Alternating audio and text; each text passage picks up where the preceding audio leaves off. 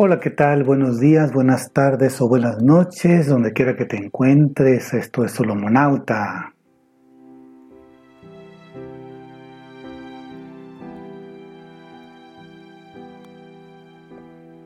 Gracias por estar compartiendo tu tiempo con este servidor. Mi nombre es Guillermo. Humanauta despierta.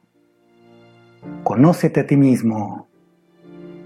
Y para eso estamos teniendo estos, estos episodios, estos podcasts sobre estos temas acerca de la mente, del pensamiento, de nuestras emociones también, de cómo funcionamos y cómo podemos estar mejor con nosotros mismos y también estar mejor con las personas que nos rodean, sobre todo la familia, los seres queridos, que son los más cercanos y en donde realmente se ponen a prueba nuestras fortalezas y debilidades.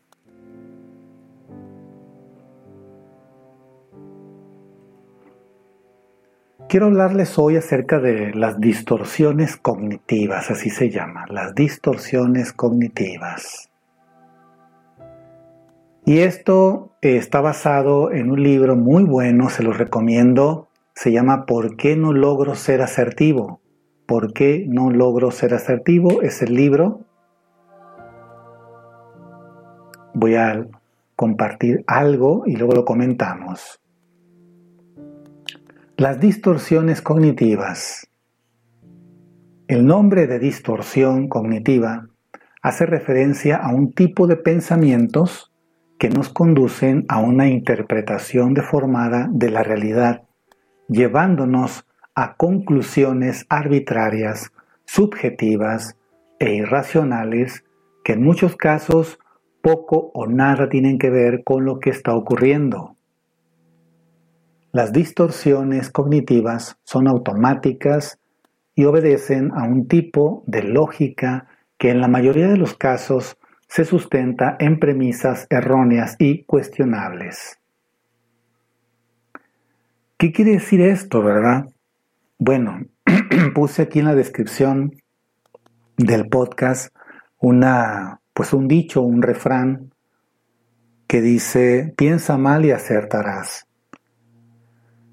Pues eso está muy insano, ¿verdad? Muy, muy malo realmente, porque pobre de las personas que piensan mal siempre, que porque al pensar mal siempre van a acertar.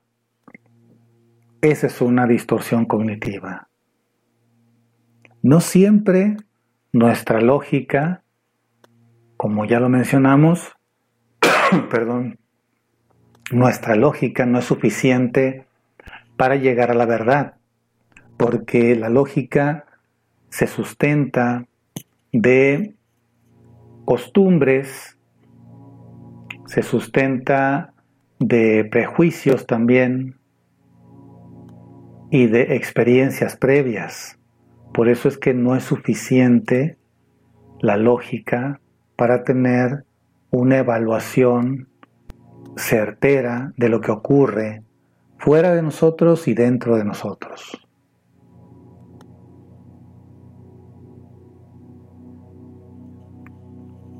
A continuación, vemos un ejemplo de este tipo de razonamientos. El otro día le dije a mi madre que no podía acompañarla al médico porque tenía una reunión en el trabajo. No me dijo nada, pero hoy cuando he hablado con ella estaba seria y distante. Seguro que se ha enfadado conmigo por no acompañarla. Fíjense bien, ¿eh? Fíjense bien. Este, este caso, ¿no? El silogismo que ha utilizado esta mujer es el siguiente. Número uno, mi madre a veces se enfada cuando no accedo a sus peticiones. Número dos, el otro día no pude acompañarla al médico y, conclusión final, hoy estaba enfadada conmigo por ello. Lo que habría ocurrido en realidad es que la madre de esta mujer acababa de hablar con su gestor, quien había comunicado que sus acciones en bolsa estaban bajando estrepitosamente. La protagonista de esta historia comete un tipo de distorsión muy frecuente llamada personalización, según la cual tendemos a relacionar cualquier hecho o acontecimiento con nosotros mismos, considerándolos directamente implicados y responsables de la situación hasta el punto de que ni siquiera nos molestamos en preguntarle al otro acerca del motivo de su conducta. Esto es muy frecuente, fíjense. Es cuando aquí en México hay un dicho también que dice, se puso la sangre en el ojo. Se puso la sangre en el ojo. Es decir, nadie lo golpeó. Esa persona fue al que golpearon ahí con la mano, le pone la mano en la herida y luego se la embarra en la cara, ¿no? Por eso dice, se puso sangre en el ojo. Es decir, está atribuyendo cosas que no le pertenecen, se apropia de cosas de la otra persona, por eso le llaman que es una personalización. Es como se cree el centro del universo, también lo que le llaman se cree el hoyo de la dona, y pues no, no es así. No somos el centro de nada. Somos el centro de nosotros mismos, nada más.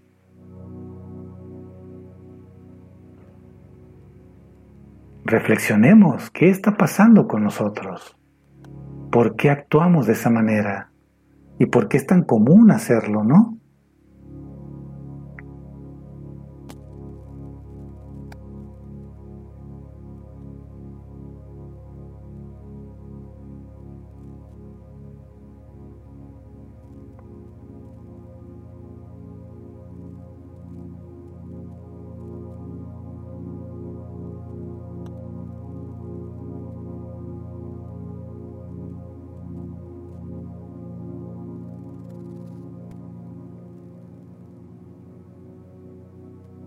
Quiero invitarte a suscribirte a este canal. Déjame tus comentarios, tus preguntas, son muy importantes para mí.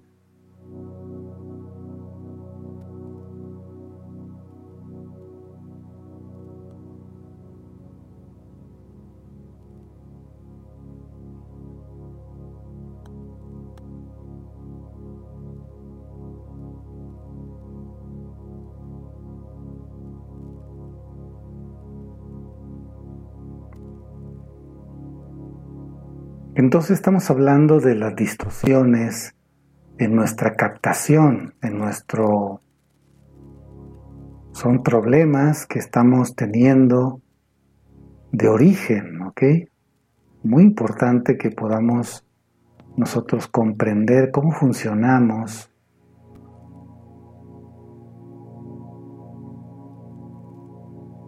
Para dejar de sufrir tanto no es por otra cosa. Provocamos muchos sufrimientos, hasta enfermedades, por tener una captación fantasiosa de los demás, de las circunstancias que nos rodean, ¿no? Muy importante.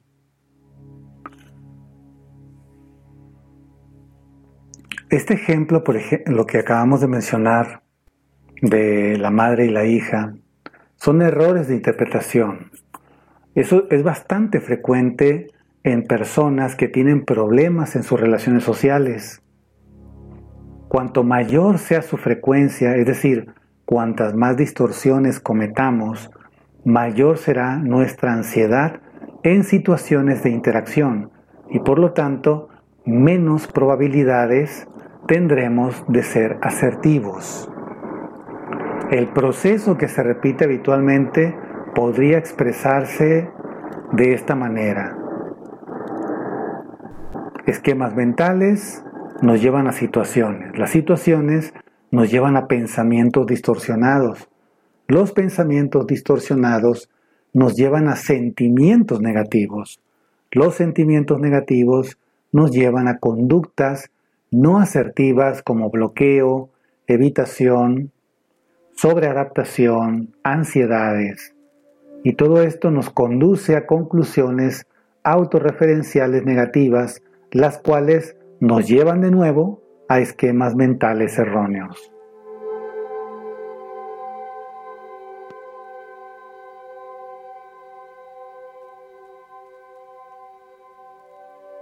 Una conducta no asertiva ante una situación que hemos interpretado distorsionadamente da lugar a conclusiones autorreferenciales negativas relacionadas con nuestra propia ejecución, así como a expectativas futuras igualmente negativas. Cuando estas mismas conclusiones se repiten una y otra vez de forma machacona e insistente, pasan a formar parte de nuestros esquemas mentales, es decir, de nuestra peculiar y genuina forma de pensar, condicionando previamente la situación inicial de tal manera que siempre que se dé esa misma situación o algo similar, pondremos en marcha el mismo proceso con idénticos resultados. Una vez más, es evidente que los pensamientos, sean del tipo que sean, ejercen un papel directorio en los procesos emocionales y conductuales. Vamos a enumerar algunos tipos de pensamientos distorsionados que existen. Pon mucha atención. Tipo de pensamiento distorsionado llamado polarización. La característica de este tipo de distorsión consiste en dividir la realidad en dos polos o extremos sin admitir posibilidades intermedias. Las personas son buenas o malas, están conmigo o contra mí, merecen mi adhesión total o mi desprecio más absoluto. Y lo mismo ocurre con las situaciones que son invariablemente favorables o al contrario, totalmente adversas. Este tipo de distorsión conlleva un alto grado de rigidez mental, de tal forma que la persona es incapaz de contemplar toda una gama de posibilidades intermedias, sin duda la mayoría de las ocasiones más ajustada a la realidad.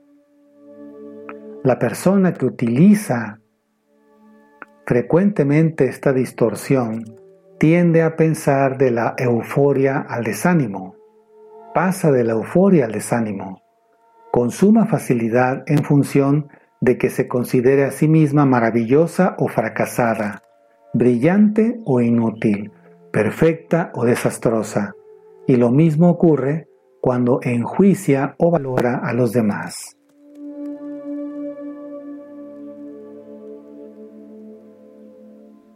Tipo de pensamiento distorsionado llamado generalización excesiva. A partir de un simple hecho o acontecimiento aislado, concluyo que siempre va a ocurrir de la misma manera.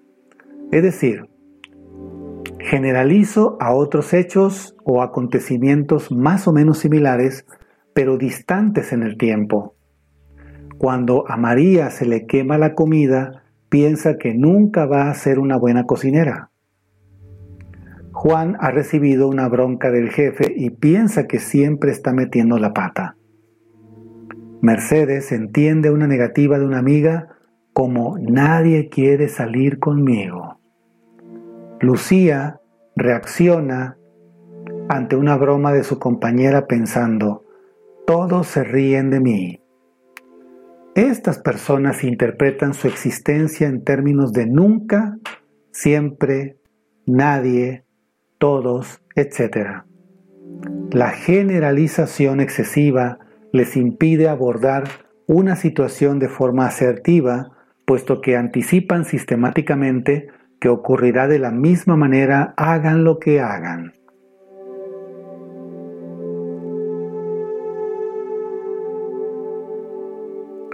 Tipo de distorsión cognitiva llamado etiquetación. Es en realidad una variante de la generalización excesiva. Consiste en considerar un error puntual cometido por los demás o por ella misma como una característica permanente de la persona, es decir, como una etiqueta que colgará de ella el resto de su vida. Esta distorsión la utilizan frecuentemente los adultos para describir determinados comportamientos infantiles a los que otorgan mediante la etiqueta un valor permanente. Los niños son nerviosos, son llorones, son vagos, desobedientes y un largo etcétera. Este largo etcétera de, calificativos que les acompañarán hasta la edad adulta. La etiquetación supone, como la generalización, un obstáculo al cambio. Alguien que se dice a sí mismo, soy un aburrido, en vez de, hoy no he estado demasiado ocurrente cuando charlaba con mis amigos. Está convirtiendo un comportamiento puntual en una característica personal de valor permanente, por lo que actuará en lo sucesivo conforme a esta etiqueta y no se planteará la posibilidad de cambiar dicho comportamiento, puesto que lo considera un defecto personal y no una respuesta puntual. Esto es muy común. Muy común que las personas tienden o tiendan a estar siempre iguales, ¿verdad? Por esas etiquetas que se ponen o que alguien les puso que ellos consideraban de mucha autoridad. que quitarse eso. La madurez requiere de rompimientos con esquemas tóxicos, obviamente esquemas que no son útiles para una vida sana, para una integración adecuada con los demás. Hay que quitarse muchas cosas, ¿no?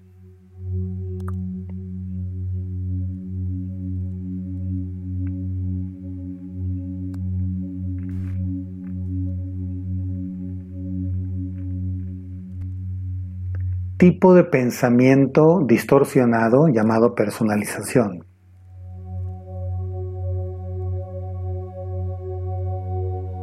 Este tipo de distorsión es muy común en personas con autoestima baja y o problemas de asertividad.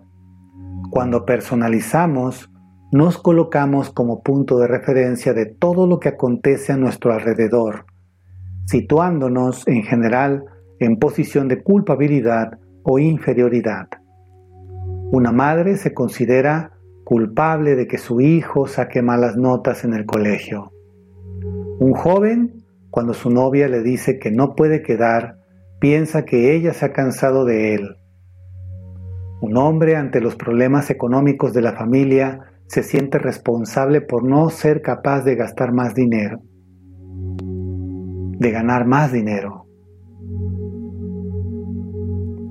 Todas estas personas están creando vínculos subjetivos entre una situación externa y ellos mismos, atribuyéndose la responsabilidad de los resultados.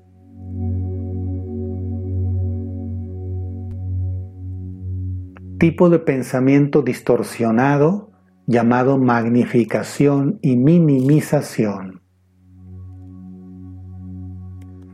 Esta es una distorsión de la realidad según la cual cualquier acontecimiento o hecho negativo tiende a magnificarse, mientras que lo positivo se minimiza, restándole importancia.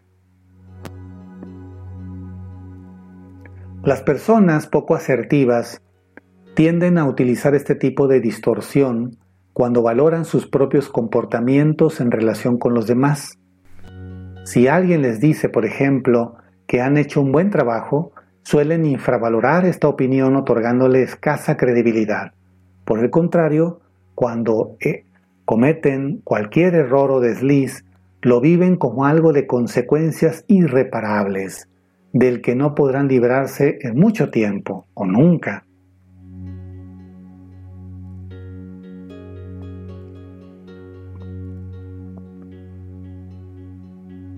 Tipo de pensamiento distorsionado llamado lectura de pensamiento. Es un hecho bastante común que a todos nos gustaría en algún momento de nuestra vida cotidiana saber lo que está pasando por la cabeza del otro, es decir, leer sus pensamientos. Algunas personas especialmente inseguras y sensibles ante los juicios y opiniones de los demás utilizan con demasiada frecuencia esta estrategia, actuando conforme lo que creen que el otro desea o piensa en ese momento. Leer el pensamiento o interpretarlo en función de nuestras propias expectativas o temores es una distorsión cognitiva que nos lleva en numerosas ocasiones a conclusiones erróneas. María, por ejemplo, cuando acude a una reunión social, se fija especialmente en las miradas y comentarios de los demás e inmediatamente, como un resorte, aparece la idea, están pensando que soy una aburrida porque hablo poco, la próxima vez no me llamarán.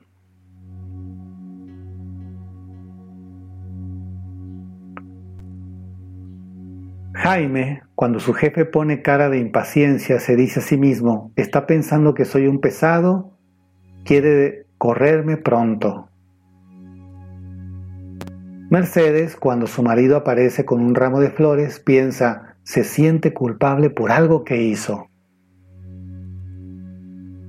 Realmente, tal y como están formuladas, no existe ninguna posibilidad de que estas presunciones sean cometidas a prueba nacen de la propia inseguridad y temores de María, de Jaime y Mercedes. Sin embargo, todos ellos se las creen como si fueran irrebatibles, sintiéndose mal y actuando en consecuencia. Quiero pedirte que me hagas preguntas, tus comentarios aquí abajo en el chat. Déjame todas tus inquietudes, comparte este podcast suscríbete a este canal de podcast y como siempre te digo que es muy importante tus sugerencias de temas y sobre todo los comentarios, muy importantes.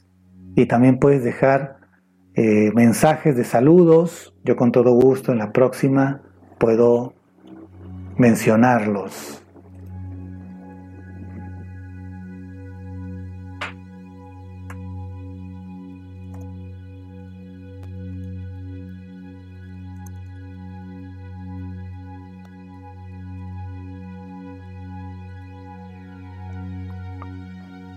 Tipo de pensamiento distorsionado llamado razonamiento emocional. Partiendo de una emoción o sentimiento negativo acerca de uno mismo, se extraen conclusiones igualmente negativas acerca de la propia experiencia vital. Por ejemplo, si me siento culpable, deduzco que algo de lo que he hecho está mal, aunque no sepa concretamente lo que es. Si me siento un fracasado, busco en mi experiencia personal elementos que confirmen esta sensación, hasta concluir que realmente soy un fracasado. Si un día me levanto de la cama con sentimientos de, tristeza, pienso que mi vida realmente no merece la pena. En definitiva, las emociones negativas se viven como algo independiente que hay que justificar en nuestra propia existencia, apelando a hechos o personas que confirmen o racionalicen nuestro malestar.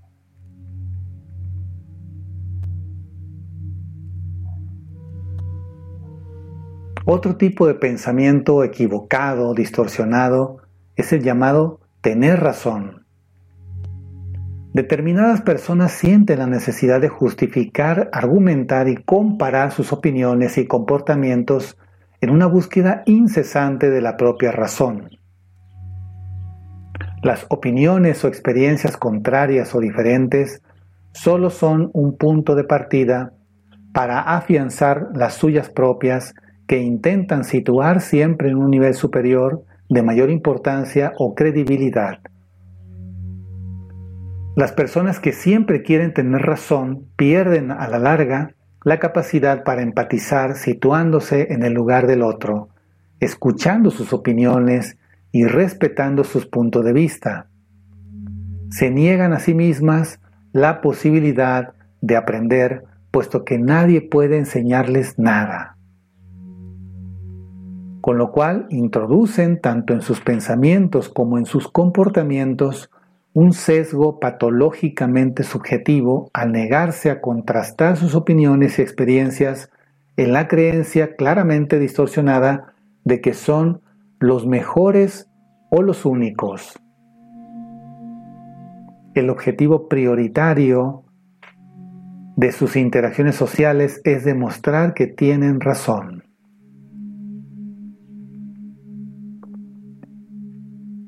Otro tipo de pensamiento distorsionado es aquel que se llama falacia de la recompensa divina. Este tipo de distorsión se constituye a veces en el motor o motivación última de muchos comportamientos. La abnegación, el sacrificio, la entrega de mucha gente es vivida por esta como un acto de fe que tendrá su recompensa quizás en este mundo, quizás en otro. La falacia de la recompensa divina, cuya expresión favorita sería algún día tendré mi recompensa, impulsa a la persona a actuar de forma correcta, tal y como se espera que lo haga según el rol que le han adjudicado, desatendiendo, si es preciso, sus propias necesidades y anteponiendo los intereses ajenos. La justificación última de este comportamiento sin duda distorsionado es por supuesto la recompensa que algún día espera obtener. Celia era la menor de cuatro hermanos y además la única chica. Sus hermanos fueron marchándose de casa a medida que se casaban o emprendían otros proyectos de vida. A ella le reservaron un papel especial, se quedaría al cuidado de sus padres cada vez más ancianos y así lo hizo, aparentemente convencida de ello. Sacrificó sus propias ilusiones, rechazó numerosos pretendientes y se convirtió en una persona amargada, solitaria e infeliz, esperando una aprobación o reconocimiento que nunca llegó. Cuando la persona sufre, paga por errores que no ha cometido o está, está sometida a presiones que superan sus propios límites, aguantando estoicamente, justifica la aceptación y el sufrimiento en pro de una causa última de origen divino que algún día reconocerá sus esfuerzos y penalidades retribuyéndolos tal y como se merece. Un error muy común es esto. He encontrado cantidad de casos en el que tanto hombres como mujeres, al pasar los años, empiezan a querer cobrar todos los favores, todos los sacrificios que hicieron por los hijos, por los hermanos, por los padres, por los familiares, y nunca llega. Y entonces se les convierte en, un conflicto tan grande, en un problema tan fuerte, que algunos han llegado a los golpes, hasta a denuncias, em, denuncias eh, como tipo delito de derechos humanos, de abusos, no, no, una cosa tremenda, ¿no? Y es por esto, ¿no? Porque eh, crecieron con esta falacia de la recompensa divina y de vivir una vida desequilibrada pensando que después iban a tener, iban a poder cobrar todo, todo el oro que acumularon con los demás. Pero eso es una mentira. Otro tipo de pensamiento distorsionado, erróneo, es el llamado catastrofismo. En nuestra vida cotidiana ocurren hechos objetivamente negativos. Eso es algo indudable. A veces vamos a coger el coche por la mañana con la hora justa para llegar a la oficina y nos han robado la batería. O simplemente no sirve el auto ya. Manuel llega como siempre de buen humor a su trabajo y se encuentra con una carta de despido encima de la mesa. Luisa acude a una revisión ginecológica rutinaria y le detectan un bulto que debe ser analizado. Todas estas situaciones merecen nuestra atención y requieren además una solución, una solución objetiva y rápida. Algunas personas hacen mucho más que eso. Ponen en marcha una cascada de pensamientos catastróficos que van más allá del propio acontecimiento, convirtiéndolo en un desastre de proporciones incontrolables. El despido de Manuel se transforma en me han destrozado la vida, no volveré a encontrar trabajo, estoy en la ruina. El robo de la batería se vive como este barrio es un nido de ladrones, tengo que vender la casa y cambiarme a otro sitio, volverán a robarme. El diagnóstico ginecológico le lleva a la mujer a pensamientos como seguro que es algo malo, cáncer, y si lo tengo en más partes del cuerpo, este tipo de pensamientos catastrofistas sumergen a la persona en un estado de ánimo ansioso y estresante que le impide realmente tomar decisiones adecuadas, objetivas y con la oportuna, con el oportuno tiempo también.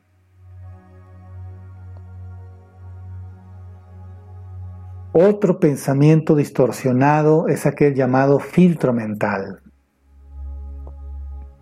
El filtro mental es cuando ponemos en marcha este tipo de distorsión, nos situamos frente a la realidad de una forma sesgada, reduciendo nuestro campo de visión de tal forma que de todo lo que acontece a nuestro alrededor, solo registramos lo negativo, rechazando o ignorando sistemáticamente lo positivo. Cuando Laura piensa acerca de la primera cita que tuvo con un chico, concluye, llegué tarde, no estuve especialmente ocurrente y mi pelo estaba demasiado aplastado. Se olvida, sin embargo, de que su acompañante le dijo que era muy atractiva e insistió en que se volviesen a ver otro día. Laura ha filtrado la situación destacando de ella solo aquellos elementos que le parecen negativos, lo cual la lleva obviamente a conclusiones del mismo tipo. Esta distorsión erosiona sistemáticamente nuestra autoestima. Cada vez que destacamos aspectos negativos de nuestras interacciones sociales sin tener en cuenta habilidades o actuaciones positivas, confirmamos nuestra inseguridad, reforzamos temores infundados y generamos expectativas negativas con respecto al futuro.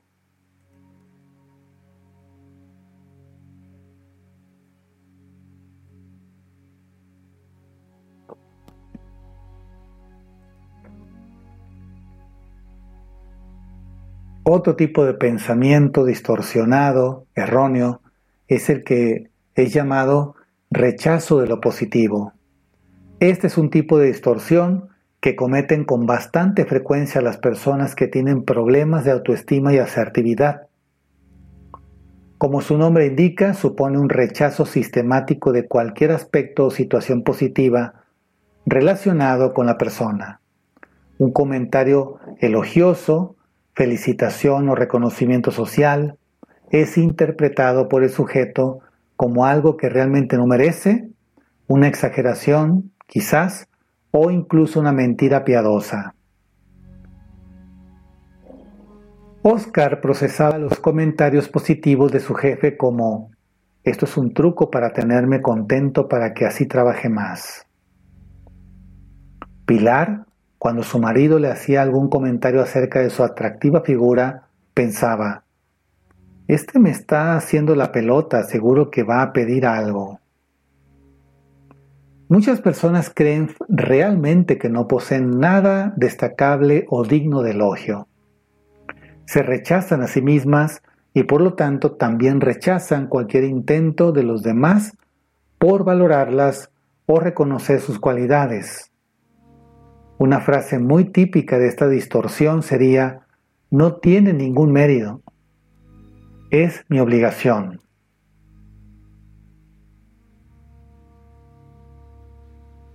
Otro tipo de pensamiento distorsionado, erróneo, es el llamado comparaciones descalificadoras.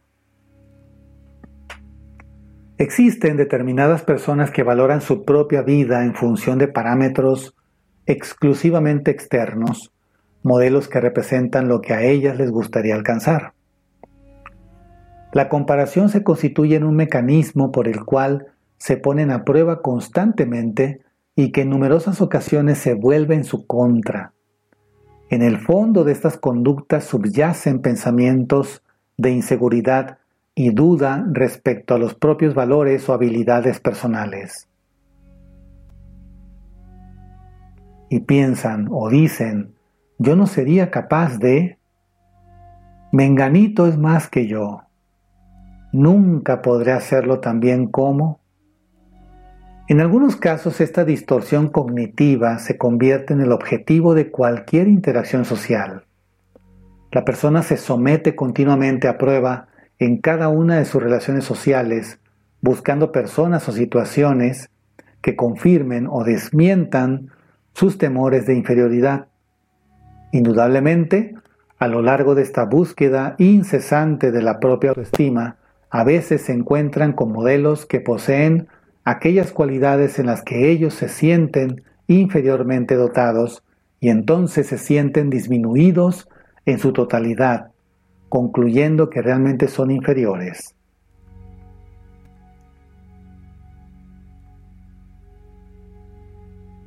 Marta era hija de una pintora de relativa fama en el, mundo, artístico e intelectual de la época.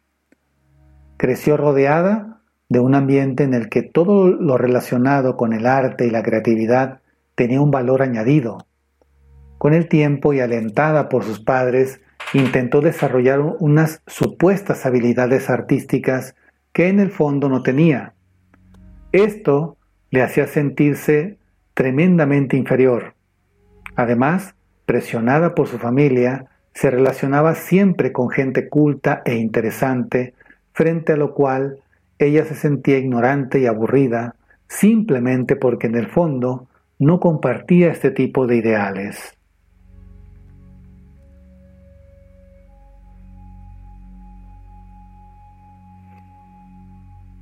Otro tipo de pensamiento distorsionado es el llamado falacia de la justicia.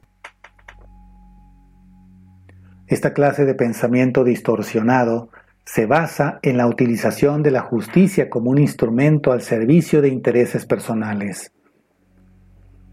La persona justifica sus propios comportamientos en base a lo que considera justo o injusto, legal o fuera de la ley. Los demás son también valorados y examinados en función de esa justicia subjetiva. No es justo que le den ese trabajo, dice.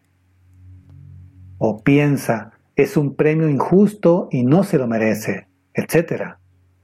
El problema es que muchas veces no existe un acuerdo entre lo que es justo y lo que no lo es. En este caso, cada uno tenderá a utilizar su propio concepto de la justicia como la única verdad y explicación, rechazando la opinión ajena por considerar simplemente que no se atiene a criterios de moralidad o justicia compartidos. Cierto paciente se sentía injustamente tratado cada vez que alguien actuaba en contra de sus deseos, pensaba que merecía un trato diferente, porque yo soy una persona justa y equitativa, Así es que lo mínimo que pueden hacer los demás es comportarse de la misma forma conmigo. Mucha gente dice eso o lo piensa, ¿no? Eh, por ejemplo, también en las parejas ocurre esto, ¿no? Que uno de los dos en la pareja exige ser amado como, como esa persona ama y no tolera o no comprende o no aprecia el tipo de amor o la forma de amor que el otro le está dando. Esto es por la falacia de la justicia. Otro tipo de pensamiento distorsionado son las exigencias inflexibles.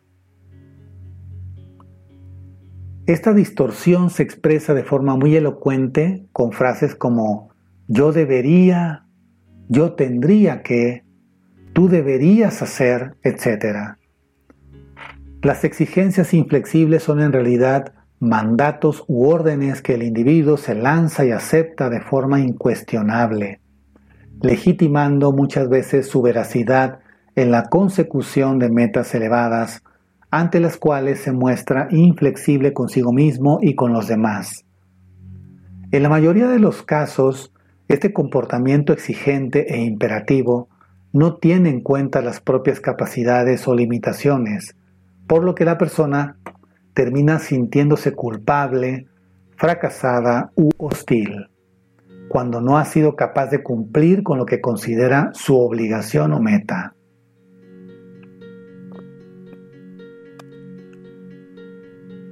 Concepción es profesora de enseñanza primaria. Da clases de matemáticas a 22 niños de edades comprendidas entre los 8 y 9 años.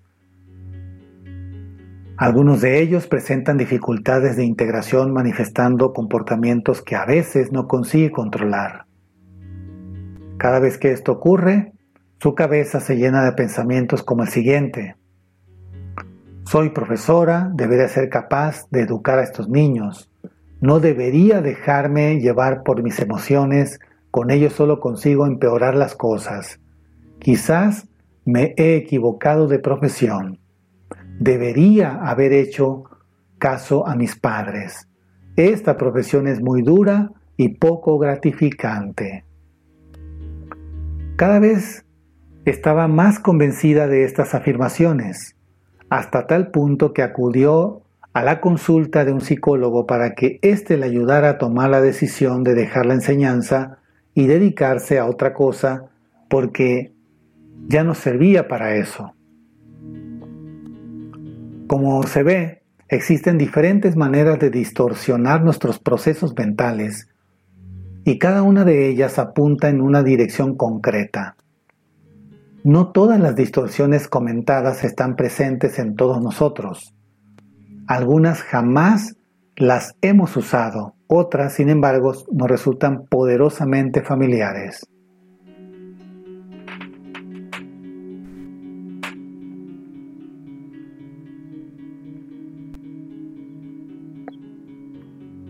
Identificar las distorsiones no es una tarea extremadamente difícil, pero sí requiere constancia y esfuerzo.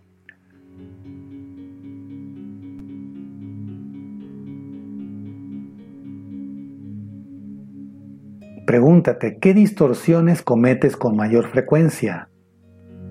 ¿Qué tanto por ciento de credibilidad les otorgas? ¿Cuál es tu tendencia cognitiva? Culpabilizarte, personalizar, ignorar las cosas positivas, exagerar las situaciones conflictivas, etc. ¿Cuáles te generan un mayor grado de malestar?